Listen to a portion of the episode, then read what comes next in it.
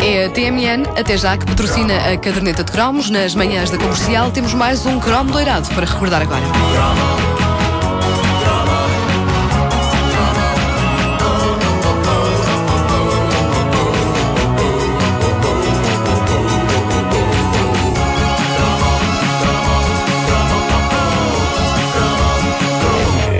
Sempre quando um ouvinte atiça a fogueira, que é o processo criativo por trás desta rubrica. Isto é Então. bonita esta imagem. Disseste atiça? Ah, atiça. Conhece a Tissa? A Tissa Turner? A Tissa, a Tissa Turner, sim. Ah, o Guilherme Alves é um ouvinte nosso que na página de fãs no Facebook da Caderneta de Cromos, mais de 60 mil Já fãs. passaste os 60 mil? Sim. Vai ser loucura. Ah, Ah, eu sou o Nuno Marco. Tenho primeiro lugar no iTunes. Pensa nisto, as- os fãs da caderneta na- na- no Facebook Hum. quase enchiam o estádio da luz. Isso era espetacular. Repara bem nisso. Temos de promover isso Devemos e fazer obrigar isso. toda a gente a ir. Ele, ele- o Guilherme lança algumas pistas para um cromo sobre as aulas nos anos 80. De facto, há pano para mangas, embora a experiência deva variar bastante conforme as escolas. Uma coisa é certa, e aqui fica o desabafo. Todos os anos, no início do ano letivo, eu via as coisas como um começo do zero. Uma possibilidade plena de potencial de ser um aluno organizado, limpinho, de ter um bonito dossiê luzidio, cheio de separadores conforme as disciplinas, eh, ou, não usando dossiê, tendo o cuidado de comprar um caderno para cada disciplina, tudo com ótimo aspecto, tudo manuseado com o cuidado de quem pretende que no fim do ano letivo esteja tudo tão bonito e organizado como no início. Uma ilusão. Uma ilusão. Passado dois meses eu já tinha os dossiês num caos. O primeiro mês é aquele, se vocês bem se lembram, em que ainda nos damos ao cuidado de usar aquelas argolinhas autocolantes para os furos das Sim, folhas não sim, se rasgarem. folhas soltavam Sim, sim, sim. Lembram-se disso? Ao fim de uns tempos, Melhor invenção depois da roda, as argolinhas. muito bom, muito bom. Uh, depois disso, era uma Muito rebaldaria. hoje em dia. Era uma rebaldaria de folhas, rasgadas e dobradas e trocadas. Uh, e nos anos em que eu optava pelos cadernos separados, começava a dar altura a ceder ao vício de encher tudo aquilo de rabiscos e de bonecos. E depois cansava-me levar um caderno separado para cada disciplina. E acabava por levar só um e servia para todas. Mas as isso, isso não é deprimente, meu caro. Ah. Deprimente é encher os cadernos, uma vez que não se tem jeito para desenhar, Com encher os rabiscos. cadernos com Dire Straits. Ei! Mas que com as letras ou com o desenho deles? Não, não, com eh, um logotipo que eu próprio inventei. Ei! Espera aí, tu inventaste um logotipo Eu para os Dire Straits? Straits. E outros para os Tears for Fears. Ei, epá, eles nunca souberam disto. Ainda bem. Bom, mas eu confesso que esta história de usar um caderno só eh, trazia água no bico. A verdade é que os maus rapazes da minha turma tinham este hábito. Usavam só um caderno para tudo e isso dava-lhes uma aura despreocupada e fixe. Andar com diversos cadernos, imensos, parecia aumentar muito o índice totó de um indivíduo. Sim, sim, sentasses com um, um caderno preto, estilo. todo, todo já, bolso. caneta no bolso. Todo ranhoso. Yeah. Pronto. Mas eh, no meu caso não era verdade porque eu era bastante deprimente tivesse na mão um, dois, quatro, cinquenta ou mil cadernos. Mas se tivesses mil cadernos na mão, poderias fazer furor. Pois podia, podia. Se estivessem todos na mesma pilha. Era. E se tivesse um monociclo. Eu. Bom, eu nem sabia andar de bicicleta, quanto mais de monociclo. Ah. Bom, ah, há muitos anos que eu não entro numa sala de aula com uma aula a decorrer, por isso não sei se ainda hoje eh, os primeiros minutos são ocupados a preencher o sumário. Era um ritual maravilhoso, É, não é? é, Sumário, sim. dois pontos, correção do TPC.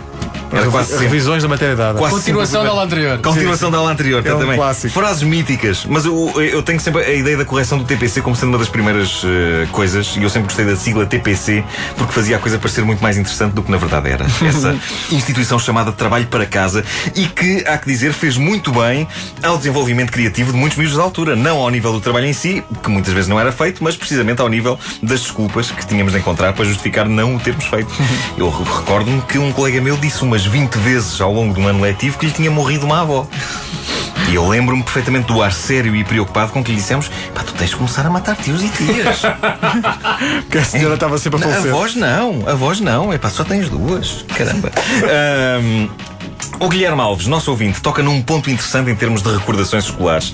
As afamadas aulas número 100, que em algumas disciplinas incluíam comemorações. É verdade, sim, é verdade. Não em todas, isto dependia dos professores. Mas a aula número 100 era um marco e havia alguns professores que permitiam que houvesse festa com bolos e sumos, embora infelizmente também alguma matéria. Eles queriam sempre lá Mas atenção, encaixar. porque só havia aula 100 naquelas disciplinas que tu tinhas mais vezes por semana, como Sim. o português, Claro. como a matemática, educação física nunca havia aula 100. Nunca, Nunca. havia aula Nunca. 100. Eu na- Nunca nas- lá na- chegava. na- em matemática eu vi a aula 100 como quem acaba de escalar o Himalaia. Eu penso que até começava a queimar partes do corpo. Sim, mas depois havia os professores que na aula 100 não faziam rigorosamente nada e davam só matéria. Epá, era- Desilusão trágica. Isso era uma desilusão que é tipo, epá, amanhã é a lição 100. Ela sei, ela sei. É uma aula como qualquer outra. Sim, é. É por isso que se calhar eu nunca serei professor. Eu teria tendência para fazer logo uma festa ao chegar à aula 50. Depois outra na aula 100. Depois outra na aula 150.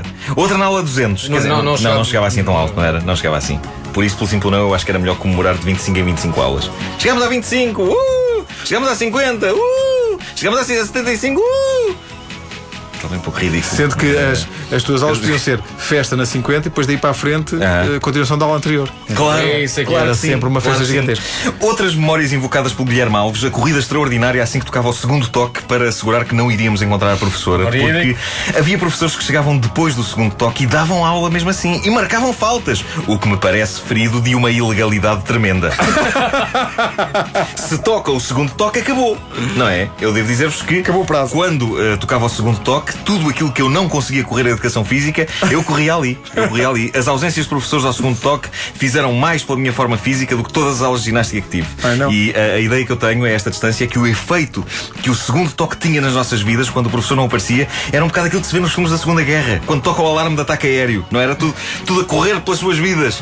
Às quais, neste caso, o pior que podia acontecer era uma aula. Era uma aula. O Guilherme fala ainda nas aulas de eletrotecnia.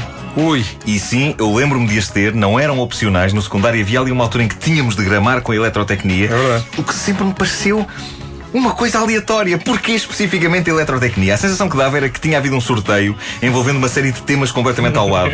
e a eletrotecnia tinha ganho. Eu peço uma sou a ferir a sensibilidade dos professores de eletrotecnia deste país, mas hão de concordar. Porquê eletrotecnia? Porque não canalizações? Coisas úteis. São tudo coisas úteis. E já que falamos eh, em escola, eu lanço aqui uma demanda. Eu estou à procura de uma peça fundamental da nossa juventude escolar, o famoso papel que circulou por quase todas as escolas deste país, onde as várias coisas da escola eram transformadas em títulos de filmes. Não me lembro ao certo agora de nenhum exemplo específico, mas eram coisas do género. Sala de professores, o planeta dos macacos. ah, Lembram-se disso? Sim, sim, sim, Não. sim, sim. Não sei quantos. Os 12 indomáveis patifes. Não é do teu tempo. Não é do meu tempo. Não é do teu tempo. Não, mas para isso é muito elaborado. O meu tempo era. Eu- Passava um papelinho por entre Sim. as pessoas todas da turma, Sim. Dado assim com muita descrição, e que dizia: Olha discretamente para cima, o apagador está colado no teto. E as pessoas feitas para depois começavam-se a olhar muito discretamente para cima. Isso também era já. Sim, lembro desse Ah, clássico, sim, sim. Mas eu queria esta folha que fazia a descrição humorística de todo o universo escolar. Deixa-me só Associação dizer- de Estudantes, 12 É. indomáveis para ti. Ah, No Conselho Diretivo no Liceu do Eiras houve Hum. um colega meu ah, que uma vez, assim, pela à socapa, ele investiu imenso naquilo. Então pegou num papel e, sem ninguém ver, foi colar na porta do Conselho Diretivo. E depois chamou-nos, venham ver, ia! E o que é que dizia? Manicômio. E estava mal escrito. Ai, pá. Pá, que mau aspecto. Mas se escreve mal manicômio. Estava- Lembro-me lembro que eu dava tudo a gozar. Era capaz de ser com ao, E. me- ao menos, Manicômio. ao, ao menos escreve isto bem, pá. Bom, quem me enviar este papel ganha um jantar à borla na famosa marisqueira da parede Eduardo das Conquilhas. que por agora, agora, por acaso está em obras. Mas quando deixar de estar, combinamos isso. Se a pessoa entretanto não se esquecer. O que seria uma pena. Ou não. Ou não. Mas existe mesmo, é muito bom. Existe, é bom. Não falo Está em obras, está em obras.